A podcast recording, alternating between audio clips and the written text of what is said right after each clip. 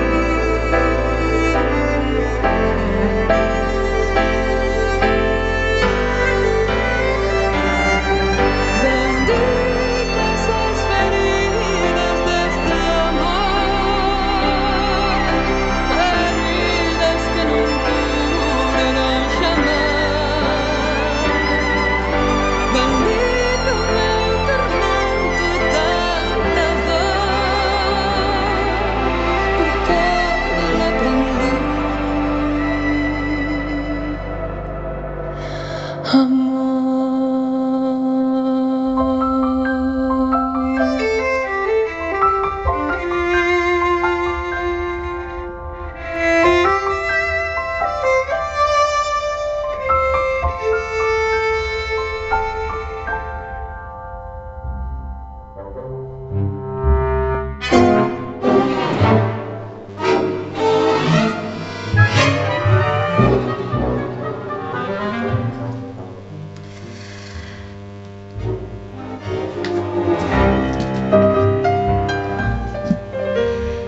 Su comunicado, la Academia destacó el valor de su obra literaria realizada en unas condiciones en las que su condición de mujer y sus escasos medios económicos hacía difícil el acceso a la cultura.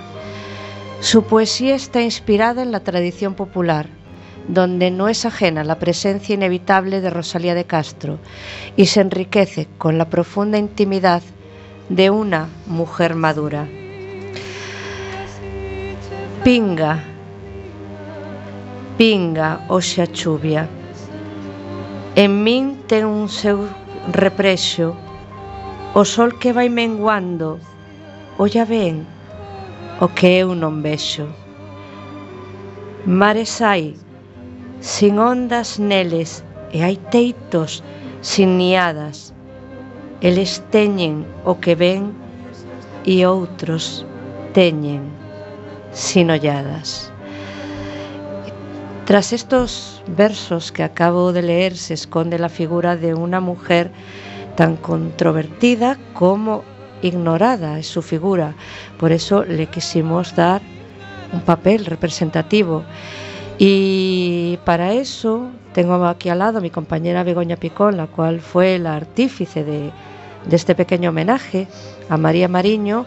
Así que casi Begoña, cuéntanos tú un poco de su vida, que estás máis empapada en esta increíble mujer. Bueno, pois pues eu no momento en que en que leín a, a biografía desta, desta autora eu creí necesario facer eh, un programa, pero un programa homenaxe. É unha muller moi pouco coñecida, a verdade é que empezou a, a escribir no final da súa vida, Pero bueno, tras a amizade que teño pois con unha das sobrinhas, e que foi ela mesma quen me, ai, toma este libro de poesía, a ti que che gusta tanto e tal, e, e descubrín pois eh, unha poeta que que non coñecía e unha obra cargada de de unha misticidade, de un, de un valor poético tremendo. Entonces, pois imos falar un pouco, facer un paso pola súa vida, Eh, pois María Mariño nace en Noia no, eh, o 8 de xuño de 1907 durante o reinado de Alfonso XIII é a cuarta de, de cinco irmáns. Ela nace nunha familia humilde era filla dun zapateiro eh, e a súa nai pois eh, era sastra. Como milleiros de nenos nesa época, pois a vida de nenas estuvo condicionada durante os seus primeiros anos de vida pola crise económica e os conflitos que atravesaba Galicia nesa época, pois estaba marcada pola perda das colonias e como foi a crise de 98. E na súa mocidade tamén se viu afectada polas dificultades económicas que se producen no ámbito familiar, que é unha circunstancia de, bueno, o seu pai gastaba meirande parte do seu patrimonio nas tabernas, e iso propiciou que os fillos tuveran que abandonar a escola e poñerse a traballar para axudar ca, ca economía familiar. E María só viviu pois, ata os 20 anos en, en Noia. E, e bueno, temos eh, cantidade de, de persoas que, que compartiron con nós eh, todas esas vivencias da, da escritora. E dela din que era unha muller solitaria, pero con inquietudes e con desexos de superarse. Era unha muller que gozaba ca natureza, e que traballaba co tío de costureira aínda que ela era boa no seu, eh, podía escoller na casa de quen traballar. Decían que era unha muller diferente a, as amigas, por exemplo, din dela que era unha muller diferente a elas, que era unha muller que naciu eh, fora do seu tempo, Ela tiña moitas ansias de superarse, moitas ansias de cultura e era unha muller delgada, con cabelo negro e ollos moi expresivos. Era unha muller fermosa e de moi bons costumes. Era unha compañeira moi elegante e re rexeitaba a maioría dos pretendentes, aínda sendo de boa familia. Ela María sentíase mellor soa que coa xente e adoitaba pasear por lugares eh, pois, donde non avise ninguén. Ela gozaba pois, de paseos polo monte, por pola natureza en xeral. Eh, era coñecida como María Fiscala, e debido a que as mulleres da súa familia pois traballaban de costureiras na casa do, do fiscal de Noia. E, eh, cando ela tiña 20 anos, pois a familia trasládase a Boiro, porque unha tía da poeta que traballaba eh, Consuelo Carou, que o seu home a máis ela traballaba no Pazo de Goiáns, e os propietarios eh, pois eles estaban sin fillos e toman a decisión de deixarlle pois, o seu mm, patrimonio á tía da poeta. E esta foi unha das principales causas na que a familia de María Mariño se traslada a Boiro, pois aí ao amparo dos novos donos do Pazo de Goiáns, e o pai da poeta pois abre unha zapatería no baixo da súa casa. Eh, este momento é moi importante para a vida de María Mariño, que é a primeira a, a primeira vez que se pode empapar realmente de cultura, porque no Pazo eh, había unha biblioteca extensísima e ela pois, iba a xogar cos primos, E, mentras os seus primos xogaban, eu creo que ela pensaba que iso era unha perda de tempo e dedicábase a ler. Ela iba por un día, pero case sempre quedaba 4, 5 ou 6, dependendo dos libros que lle tocara ler esa, esa tempada os, os, seus, os seus primos decían que, que ela non xogaba ela non xogaba porque se dedicaba a ler E, e a xente de con, da contorna tamén nos fan chegar que era unha muller elegante, que sempre iba con vestidos vistosos. É verdade que sin luxos, porque na época pois, tampouco había grandes luxos, pero pintábase e arreglábase moito. E a, a vida de, de María Mariño atopou un boiro e estivo marcada igualmente pola crise económica e os numerosos altercados como eran o caciquismo dese momento e as malas condicións pois, dos traballadores da zona eh, o paro estos convertena nunha, nunha comarca pois con un permanente foco de tensión. E tal vez por esta situación fixo que María Mariño toma a decisión, ela valente, eh, valente donde asaxe, ela colle a, toma a decisión de irse a Bilbao ali tiña unha irmán casada que se casara con un militar. Entonces como xa facía tempo que non había pois tiña, tiña ganas de ir. Entonces marcha a Verango que é unha, unha cidade en Bilbao e a casa da súa irmán Concha. Ela só colle o tren en Santiago e rumbo a Terras Vascas. E con tan mala sorte que chega uns días antes de que se produciran as primeiras ofensivas das tropas franquistas contra o povo vasco.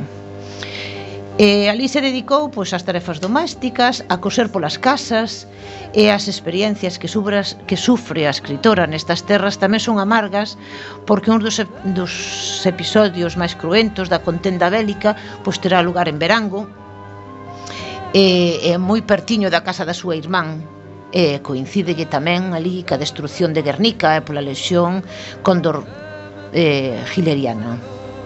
Tamén temos moitos testimonios das primas da, da escritora que nos proporcionan pois, imp, eh, importantes eh, momentos da vida tan dura vivida naquel, naquel escenario, bueno, que en tempos de guerra, e nos relatan como un día, pois, ela estaba cosendo no seu cuarto, empezan a soar, a soar as sirenas, pois eso, tocaba agocharse, pero ela dixo que dali non se movía, que ela seguía cosendo. O que pasa é que as bombas caían moi cerca, que ademais a casa na que vivía a familia estaba no medio do, do, dos dous bandos e ademais era moi normal escoitar pois a diario as ametralladoras, os avións e os, e os bombardeos da artillería. En esta cidade eh, falase de que tivo igualmente moitísimos pretendientes, pero ela nunca quixo comprometerse con ninguén, prefería ir ao seu aire. E, e nos siguen dicindo tanto as amigas e as primas que sempre iba moi ben vestida, moi arreglada, pero que non lle facía caso a ninguén. Unha vez, eh, unha vez rematadas as contendas bélicas, no fronte do norte, pois a escritora volve a terras galegas, a Escarabote, no Concello de Boiro, eh, a casa dos seus pais. E cando volve, pois deixa pegada nas xentes do lugar eh, que falan de unha muller volve diferente, eh, aparte é unha muller diferente ás que soían ver nese momento da posguerra, pois é unha muller que pintaba os beizos, pintaba os ollos, colorete nas meixelas, cousas que facían dela unha elegancia personificada, eh, un lugar onde estaban acostumados a ver que a maioría vestía pois de negro, eh, recollían marisco nas praias veciñas, e, e a, ao parecer ela no medio dese mundo pois chamaba a atención e falaban dela como unha muller de cidade. Eh, eu sigo pensando que lle tocou vivir un momento en España que non era non era para ela, tanto na vestimenta como no feito de que era unha muller que non lle importaba aparecer nun baile ou nun nunha festa eh, aparecer ela sola, pues, bueno, non era o normal en ese momento. Eh, e agora podemos aparecer. Be Begoña, perdona, perdona que te corte, pero eh, ¿cuál es eh, el momento en el que ella decide eh, empezar a escribir eh, e la, no sé, ela la, despois despois cho conto, pero falta moito para que empece a escribir. Ui, Inde é unha moza.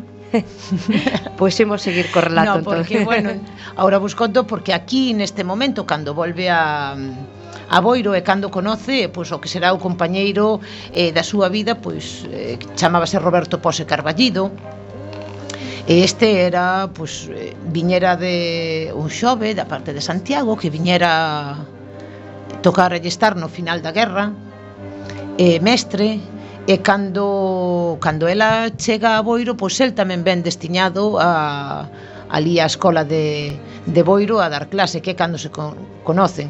Ela tamén chegue e abre pois, un pequeno parvulario, onde os máis pequenos pois, iban a aprender pois, as primeiras letras bueno, teñen o seu momento de mozos e ca, acabase a guerra e, e cásanse.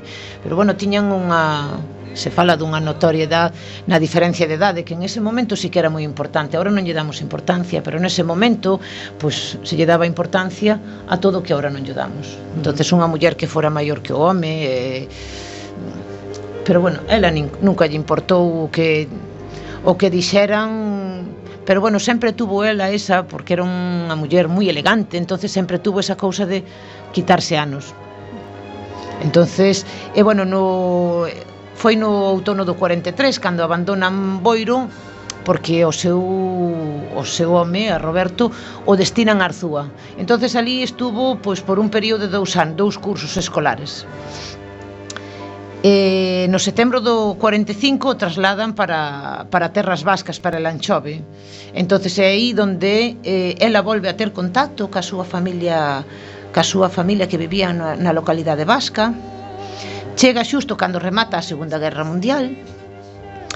Eh, eh, e despois desta experiencia vasca, eh, foi moi curta, pero María e o seu Olmo volven a Galicia ela volve embarazada de sete meses e instálanse pois eh, no, no, val, min, eh, no val mineiro que ca febre do, do Volframio pois eh, se instala ali en Boiro. E o 8 de setembro nace o seu fillo, o seu único fillo, que lle poñen por nombre Roberto, como seu pai, pero este neno eh, pois, volve a marcar a traxedia na súa vida e aos 34 días de vida pois, este neno morre dunha enfermedade extraña pois, eh, se fala de, dunha auga en mal estado bueno, a, ela como se instala no campamento chaman o campamento das casas baratas que, que se facían ao redor das minas é verdade que pois, ao redor das minas sempre pode haber contaminación nas augas E bueno, nunca se supo realmente pois que lle pasara ao neno, pero despois desta traxedia lle chega a noticia dun novo traslado, sabedes que antes os mestres non era como agora. Vamos da Coruña a Santiago e pouco máis, pero antes andaban, pois eran Ahora se dispoñen as, as economías das comunidades, perdón, pero antes todo isto dispoñía desde o goberno central. E aí é cando ten un novo traslado e eh, e se marchan para Romeor do Courel.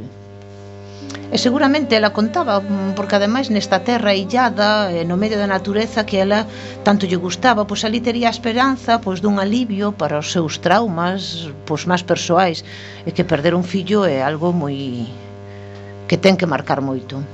E bueno, mentras residía en Romear do Caurel, eh, tamén chega a noticia eh, de que no mismo Val Mineiro donde meses antes agonizaba o seu fillo pois agora morre pois o seu irmán maior eh, polos negativos efectos que lle deixara a mina pois nos seus pulmóns non, non chegaba o sufrimento que 13 días despois desto eh, a morte chama de novo a súa porta e agora é a súa nai eh, Filomena Caroulado quen, quen falece. Pois estes tres acontecementos tan tráxicos a par, en apenas cinco meses se fai que a escritora eh, non saia da casa escola situada e a carón de, dun pequeno regato que atravesaba a aldea eh, é o mismo médico do povo que en a parte fai o Uxío Novoneira apunta este dato que foi o médico quen lle aconsella ao mestre que pedira praza na escola de Parada de Caurel, que era pois unha localidade moi cercana, pero con máis xente, con máis vida. É aquí onde pasan os seguintes 20 anos, pasaría os seus últimos 20 anos, vale? E ali tiñan a posibilidade de sentirse arroupados pois nun ambiente que facer favorecería máis a recuperación pois das doenzas que parecía María Mariñón. E aí cando empeza a escribir? Aínda non. Teño presa. Tes presa. Por si tes presa, busca un poema que o hai que ler. Me parece moi ben, pero imos facer unha breve introdución musical. Escoitamos a Rosa Cedrón con Negro Carabel.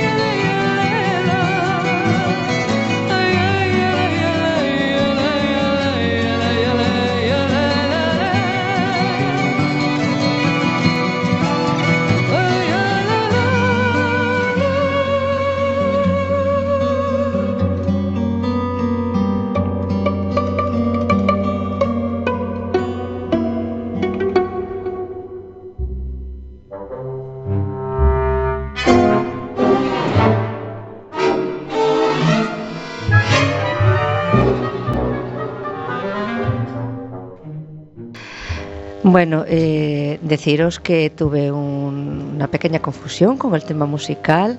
Eh, efectivamente a Rosa Cedrón pero era a miña nai Lúa Negro Carabai o que está desescoitando de música de fondo. E despois de, desta de pequena corrección eh, temos aquí ao lado a María Sede que eh, quere leernos uns versos de María Mariño Así que imos deixar que, que escolla eses versos e, e escoitamos. Cando a rosa arrecendía a min, viña un ben contento, e me a rosa hoxe nostalxia, e min non ven nada dentro. Tiven todo o que eu quería, sin cartos dela comprar, cartos hoxe non volven, o que se foi todo o mal. Bueno, que antes de, de, de seguir ca biografía, que sentiches ao ler estes versos, María? Pues eh, yo este libro ya lo he leído alguna vez eh, y hay algunos que tienen mucho sentimiento, mucho tema relacionado con la naturaleza, eh, de esa época que estaba relatando Begoña que vivía en el Caudel, ella se relacionaba mucho con la naturaleza y, y tiene mucho sentimiento y me parece una maravilla el libro, la verdad. Bueno, yo creo que como hay muchos detalles de su vida que tú te perdiste, porque hay que decir aquí que María nació a posteriori de que su tía falleciese. Entonces vamos a dejar que Begoña termine con la, con la narración de su biografía, que ahora viene la parte así como más más crujiente, ¿no, Bego? Sí. Pues venga, dale, que estamos deseando escucharla. Bueno, pues unha vez que se, que se trasladan pues, a, a Escola de Parada do Caurel, pois pues, quixo a, a casualidade e o azar, bueno, que situase a escola pois pues, xusto enfrente pois, pues, dunha casa iluminada pola poesía. E María Mariño tuvo a sorte de atoparse ali co poeta desta terra, o Xiono Boneira, e atoparía ademais pois, unha razón para vivir É a, a propia irmán de Uxía, de Uxioneiro que nos dá testimonio pois, como foi a súa chegada, que ela chega sendo unha muller triste, pero que pouco a pouco, e ademais se utiliza esta, esta expresión, vai facendo estómago, eh, pasa moito tempo con eles, eh, ela nos conta que incluso pasaba máis tempo na, na casa dos Novoneira que na, del, na dela, incluso lle puxeran unha cama no cuarto de, de Elisa. E ela pasaba pois o seu tempo libre pois cosendo e palillando na súa casa. E un dato moi moi significativo é que cando o seu home eh, enfermaba ou quedaba na cama que era que era pois houve unha tempada que foi bastante acotío, era a propia María a que se sustituiu ao seu mar, o marido como maestra da escola.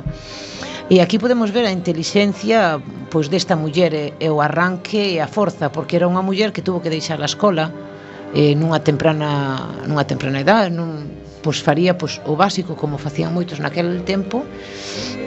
Pero todas as súas ansias de medrar, de as súas ansias por leer, por por a literatura e polos coñecementos, pois fai que incluso eh, sea capaz de sustituir eh, o seu home. E unha, foi unha muller que ademais eh, tuvo moito en conta de que ao rededor dela pois non houbera eh, pois a xente analfabeta que había nese momento. Entonces incluso eh, pasaban as Bueno, imaginadevos como son as noites no Caurel, no? Sobre todo en inverno. Pois había noites que pasaban pois, xogando as cartas, eh, eh, pero tamén dándolle, dándolle escola a xente maior, que además quería aprender, que deso se encargou ela, de que houbera xente con ganas de aprender e que nadie se quedara ali na, na zona sin saber ler nin escribir e iso era o que facían polas no, nesas longas noites de inverno. E, e nestas longas noites de inverno tamén donde nacen pois, os seus primeiros poemas, pois o carón, pois desta cociña de carbón. Son longos invernos que, que daban para moito. E son estes mesmos alumnos os que nos falan de que o matrimonio pois non era un simple matrimonio de, de mestres de toda a vida, pois ela era unha muller moi involucrada tanto cos nenos como eh, ca xente da contorna Entonces, pois aí eh, dabas, dabanlle, dabanlles escola, pero outras veces falaban de poesía, escoitaban a, unha radio bella que tiña, que tiña Roberto, e era a propia poeta que lle daba merenda, leite, aos nenos que, que o precisaban. Por eso vemos pois, unha muller comprometida tanto cos nenos da aldea, un amante da naturaleza, da lectura, e gracias a Novoneira, esas ansias que mantivo desde moza de ser algo máis, consegue facerse un, un oco no, no panorama literario gallego. Sí, ellos eh, también en casa comentaban un poco el tema de que las mujeres se reunían, bueno, en la escuela, muchas de ellas, pues para paliar, para cotillear, ¿sabes? Y ella en cambio siempre se mantenía un poco al margen de eso, ¿sabes? Las otras mujeres hablaban de cosas, de vecinos, de un poco del cotilleo, pero ella siempre estaba al margen o estaba eso, palillando, haciendo alguna cosa, pero no le gustaba estar relacionada en ese momento, ¿sabes? Con esos comentarios que se hacían de la gente del pueblo y eso, se mantenía al margen. Claro, era unha muller que tiña inquietudes pois moito máis alá de, de como dice María, eh, dos cotilleos vulgares. E bueno, e agora chegamos, pois unha mañán, chegamos ao momento máis importante porque da súa biografía, porque unha mañán do 57, ela colle un lápiz e un papel e ponse a escribir. Entonces, cando seu home sae da escola, pois ela lle leva un poema eh, e dice, mira, lee isto, gustache? Sí, que non escribiu? Eu. Ela toda orgullosa do seu. Ah, sí? Sí, en canto tempo? escribino agora mesmo, é moi fácil. Eso nos dá pois que que María era unha persona con unha con unha imaginación desbordable. E desde ese día, pois, non deixou de escribir versos, pois todos os días, primeiro escribía en galego, pero despois tamén escribiu en castelán eh, debido á amistad que tiñan con, con Novoneira, porque además solían reunirse moito esos versos, tamén nos sorprenderon a él, que houve un momento que dixo que era a mellor poeta de Galicia e do mundo.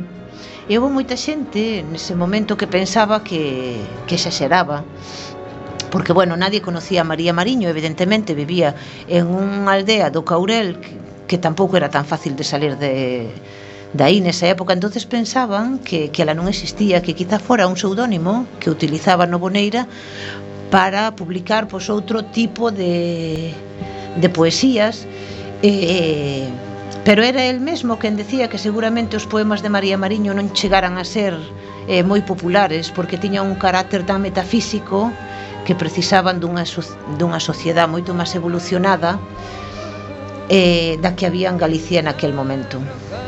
E nestas datas, pois tamén é cando se xuntaban na Casa da Fonte de Uxiuno Boneira con María Mariño, Manuel María, Ángel Fole e algunha poeta máis da época. E a irmán de Novoneira tamén nos conta como a sobrinha da poeta nas súas entrevistas nos falan desa conexión tan especial que tiñan eh, Uxiono Boneira e, e María Mariño. Era el quen lle correxía os textos, quen estaba pendiente, eh, bueno, pola súa experiencia. E, e ora chegamos ao momento que no en outubro do 63 sai a luz eh, o poemario Palabra no Tempo eh, contou con unha extensa valoración crítica porque nese momento eh, importantes escritores galegos dedicaronlle palabras tan eloxiadas que a propia María Mariño viuse recompensado ese esforzo eh, para que estes versos tecidos no caurel saísen á luz. Entonces, eh, iba a dicir que podemos ler algo de Palabras no Tempo para que a xente vaya conocendo un poquinho máis a obra de María. Eh, vou ler uns versos e logo María se queres ler ti tamén perfecto. te docho. Saeme a morte. De forte ollar amiga e frío que non se quenta amiga que eres de todos e por ninguén esquecida. Soia co teu silencio, na forza do teu poder, un por un de cada ser, levas do fin comezo descansar a túa fonte. E logo dali cansiños, amiga, dinos, para onde? Deixa, amiga, os nosos pés, fríos polo teu ver, algo do noso sentir, do son que ti fas fuxir, amiga, por aquil nacer. Eh, cedoche, cedoche porque se me a pel de caliña. Bueno, pois pues, mentras María busca pois, pues, un poema axeitado para ler, decirvos que Esta, esta primeira obra eh, consta de tres partes. Por nos primeiros 35 poemas pois, trata pois, algunhas das circunstancias determinantes, tanto dende a súa salida de Noia a, como ata que chega o Caurel e a nostalgia da súa nenez, a presenza da nai e os momentos vitalistas da súa existencia e o afastamento de Noia con motivo do seu traslado pois a terras do Caurel. Na segunda parte aparecen 29 poemas donde establece un diálogo constante pois ca naturaleza e co campo metafísico da existencia e, cons e construye fermosa reflexión sobre o paso do tempo Consta dunha terceira parte, que son seis poemas, e figuran nesta última parte como a relación da escritora coa trascendencia íntima do acto creativo e a súa comunión ca natureza. Entonces agora nos lerá Marían Sede pois ese poema. Primaveiras, Roxe, Roxe esta mañán polo chan de entre sendeiros. Chega un vez en voz cantar dos fogares latexeiros. Canta o cuco hoxe de perto, canta o sono do cubil. Trai no seu corto farto todo o longo do camín. Ou pinares dentre o cuco, picaños dun recender, rapaciños dentre eles con ollar de fame eter. ter. Precioso.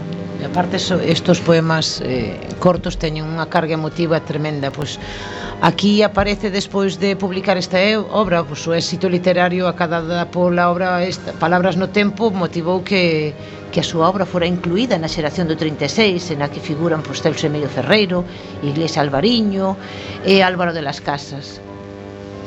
O que pasa é que cando o éxito chamaba a súa porte e asinaba afectuosos autógrafos, cando as súas obsesións e eses soños tan ansiados quedarán satisfeitos naquelas páxinas tecidas con tanta sinceridade e paixón, aparecelle pois unha terrible enfermidade mergullando a poeta pois nun laberinto de difícil saída como era a súa morte. E mail atoparse nun, nun difícil momento de, da, su, da súa doenza pois atrapa que atrapa a poeta, pois comeza os seus derradeiros poemas baixo a estimulante ollada de, de Uxío Novoneira. Escribiu ata case o último día da súa vida, pois a obra que con tanta pena non vería publicada, titulada eh, Verba que comeza.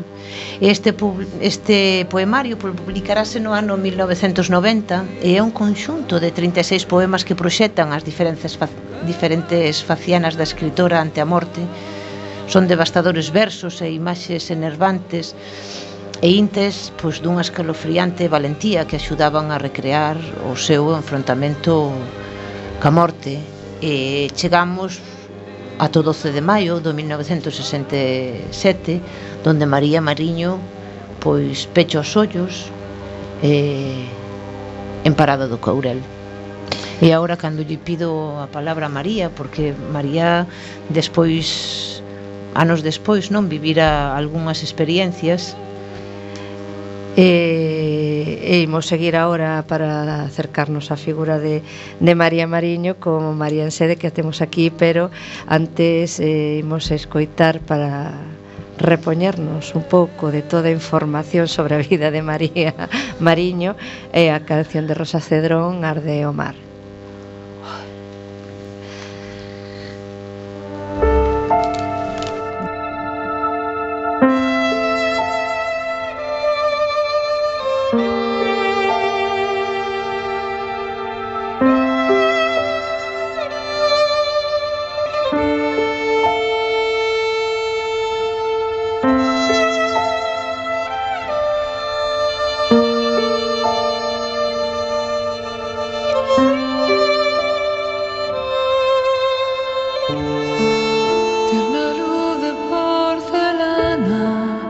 las estrellas en tu almohada y la miel, y la miel de tu mirada, el misterio de tus manos es aquel que el cielo extraña y lo que el viento, lo que el viento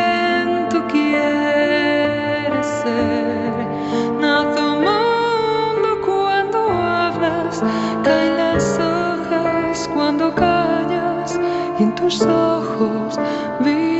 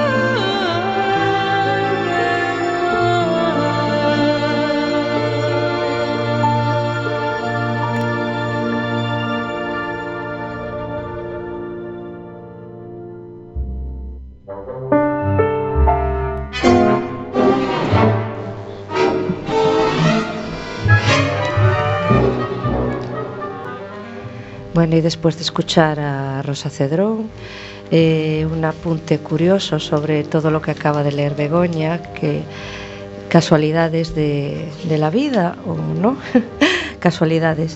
Eh, que María Mariño morreu un 12 de maio de 1967 curiosamente eu nacín o día, o día seguinte que estas casualidades que acabo de ahora de, fíxome un pouco de, gracia o detalle non?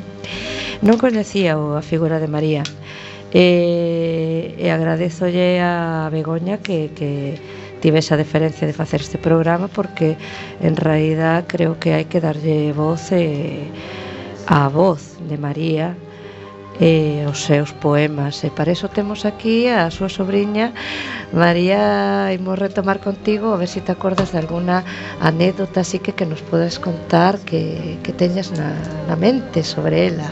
Pues un poco el comentario general que había en casa, porque mi tío, por ejemplo, era una persona muy poco habladora, es decir, aunque, aunque estuviéramos todos, era una persona que tenía eh, sordera, entonces eh, siempre se comentaba que, bueno, que justo él era una persona poco habladora, y entonces ella era justo un poco lo contrario. Entonces ella era la que hablaba más, la que tenía más, cuando hablaba con él le gritaba al oído, por ejemplo, tenían ese tipo de... Luego, eh, ella era una persona que normalmente eh, tenía una voz muy agradable, decían que era muy como un, tono de voz así muy cantarina y eso. Y, y uno de los comentarios que siempre hubo en casa es que cuando ella falleció, al vivir en esa zona de- del Caurel, eh, era complicado bajarla desde allí y tuvieron que bajar la caja entre muchísima gente del pueblo, familiares y eso, y hasta con cuerdas, porque no eran capaces de aguantar la caja porque era un camino, debía de ser todo muy empedrado, una cuesta muy complicada porque ellos vivían en un alto y siempre en casa, bueno, no delante de Roberto cuando estábamos todos, por supuesto, pero sí más adelante siempre se había comentado un poco eso. A raíz del fallecimiento de María, Roberto volvió para La Coruña, que ahí sí que es donde yo ya tengo más vivencias de, con él y todo, y se fue a vivir con, con mi abuela, es decir, con su madre. Y hasta la muerte de Roberto eh, vivió con su madre y primero falleció Roberto, luego falleció mi abuela, entonces él estuvo ya el resto del tiempo viviendo con, en Cuatro Caminos, en La Coruña, viviendo con mi abuela. Y ahí es donde teníamos todos un poco ya más de relación, íbamos con mi abuela un poco el centro de todo, íbamos a visitarlos y eso, pero él siempre, yo siempre lo recuerdo como una persona eso, poco habladora, pero con, como con una mirada triste sabes, de Como tristeza. se le había ido una parte Se fue una parte de él. Han tenido una vida, como contó Begoña, complicadísima. Yo creo que la muerte, el fallecimiento de un hijo nunca se supera.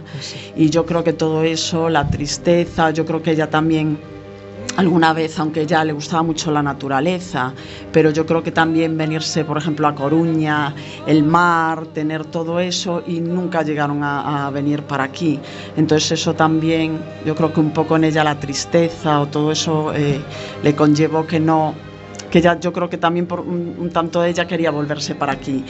Y, y Roberto, bueno, al no venirse y ella fallecer un poco, sí ese sentimiento, esa mirada de tristeza en mi tío siempre la tengo un poco presente y, y sobre todo eso, que se le fue una parte y todo el sufrimiento que, que conllevó eso. Yo, yo creo que como bien apunto, apuntaste, Bego, ¿no? A lo mejor se sintió también un poco limitada en el sentido del lugar del que vivía, eh, porque ya conocemos el Courel, es una zona de, de montaña, es una zona dura de, de- de- Sí, para vivir y bastante aislada. Entonces, eh, a lo mejor eh, esa necesidad de, expresarse, esa voz eh, interna, ¿no? Era, un- pienso yo, sin conocer la figura de María, como que ella necesitaba hacer, hacerse, hacerse oír, ¿no? Todo lo que tenía, lo que tenía dentro y, el entorno, no sé, era como las montañas, eh, a lo mejor le aprisionaban un poco, pienso. Sí, yo creo que por eso una parte de ella también le gustaría haberse venido. También es verdad que con la relación que tenía allí con, pues con Novoneira y todo eso, eso le hacía un poco estar, es decir, todos allí, todos los poetas juntos, pues les hacía estar un poco más tranquila. Pero yo creo que una parte de ella le hubiese apetecido venir y estar al lado del mar, eh, más que quedarse allí. Sí, como ben apunta María, é verdad que eh, quizá pasei un pouco por alto ese dato, pero sí que houve moitos momentos en que ela desexou volver para a Coruña, vol, ne, tiña esa, esa necesidade de volver volver a ver o mar, pero bueno, eh, viría pois cando na época de vacacións, eh, sí que viña de vez en cando, pero claro, non como ela quería, pero bueno, estaban moi limitados os mestres de escola desa época. E sí. claro, falamos dos anos 50 que nos conocemos as carreteras que hai agora. Pero Rosy, ti non viches as carreteras do ano 50 porque eu non as vin, eh? eu, eu non quero eh, nin pensar. Eu coñecín os dos anos 70, cando iba co meu pai de Coruña a Ourense, xa era un traxecto eh, bastante imagina... considerable. Claro, pero imagínate, de aquí a Ourense todo camiña abaixo, eh? Xa por eso. Todo costa abaixo, pero imagínate subir ao Caurel. Eh, bueno, quero, quero te, terminar de ler eh, que sí se lle por fin unha homenaxe máis que merecida. Eh, es la tercera fue la tercera vez el, el Día de las Letras gallega- Gallegas que se dedicó a una mujer. La primera a Rosalía de Castro, que fue homenajeada en la edición inicial en el año 63, la segunda a Francisca Herrera en el año 87 y eh, por fin en la Real Academia Gallega decidió dedicar el Día de las Letras Gallegas en el año 2017 a María Mariño. Eh, como hemos leído poemas del primer, del primer trabajo de ella eh, y el tiempo sabemos que corre muy rápido en la radio, mm, Bego, eh, si nos tienes ahí, ¿no? Alguno de, Pois de- eu vou a leer de, da segunda, desa obra que ela non viu publicada. Este é o poema número 12. Escoitamos. E dice así. Eu non sei quen manda hoxe, que fixo de min pin, pingoada. Vou rolando, non me teño, non me pillo sol, non me ergue a nebra, rolo. Rolo polo pulo, rolo por retornos e por pisadas vellas. Atrancouseme no paso, unha migalla de aurora. Era a lúa soia. Era o sol que voces daba, era nebo envolta en auga que corría. Era vento. Era a terra toda. Uces e toxos crucei, crucei o mar dende o fondo, crucei pincheiras e cumes. Fun rolando río abaixo, erguinme, crucei os pinos, Crucei os pinos de carballeiras, de pandereta, da gaita tamén crucei, do lumeiro, de muros vellos, de picañas medas, de follatos ao ruxir, de refreixos que me envolven, das mociñas, dos seus vermellos refaixos, da roca, dos pendellos donos de lúa, do rouco can de palleiro, do noso alalá. Do hórreo, das calexas tamén crucei. Que, que profundo, que profundo este este poema que acabas de leer. Eh, yo creo que también, obviamente, influida, muy influida por, por el entorno. Eh, creo que nos da tiempo a, hacer a leer un último poema antes de despedir el programa. O sea que escoge bien, Bego, El broche final. E non sei se si no debería ler María. Pois por donde queres ler María o último? Sí, por supuesto. Miña nai, canta morte eu vivín polo alento revés do meu sentir. Erguime e fun cara arriba, non autopei que decir. Ceguiña corrín cara abaixo. Atopeiche, miña nai, atopeiche. Na escaleiriña de pedra no recendo do Pinar, no banco de San Martín, no corrasiño na man, a dereita no convento, a Topeiche, e logo, pasando a ponte, camiño da Pedrachán. Atopeiche, miña nai, atopeiche, volvo de novo en min, volvo de novo a olvidar, arrecendo a túa chambra que onte gardei sin lavar, arrecendo a túa mantiña, e volvo de novo a olvidar. Atopeiche. E deixome sin, sin palabras como sempre quedan moitas cousas no tinteiro eh, seguramente daría para facer outro outro programa no que continuaríamos falando de, de, de un montón de, de detalles da vida de, de María, pero era importante facer este recordatorio sobre a súa figura, non, Bego? Si, sí, eu creo importante porque, bueno, como digo eu, mulleres bravas no tempo, eh, eu é como a definiría a María Mariño, unha muller que que loitou eh, me quedo ca idea de que ela tuvo que deixar a escola moi nova pero houve momentos en que se sustituía o seu home eh, como mestra na escola cando ele enfermaba, o sea que de aí podemos ver toda esa grandeza que tiña, como intentou medrar desde desde desde o máis abaixo.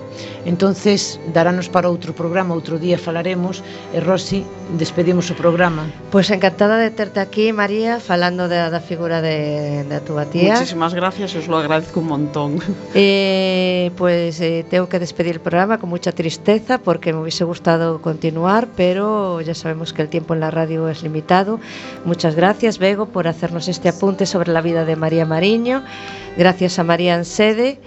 Y, y, me despido hasta dentro de 15 días en que traeremos más contenidos. Mario, como siempre, en los controles. Mario Lois, nuestro técnico. Yo soy Rosy Sarmiento y nada, os deseo una feliz tarde y que seáis muy felices.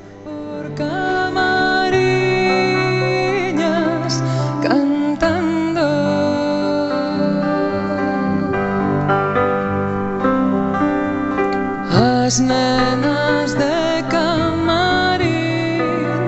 good.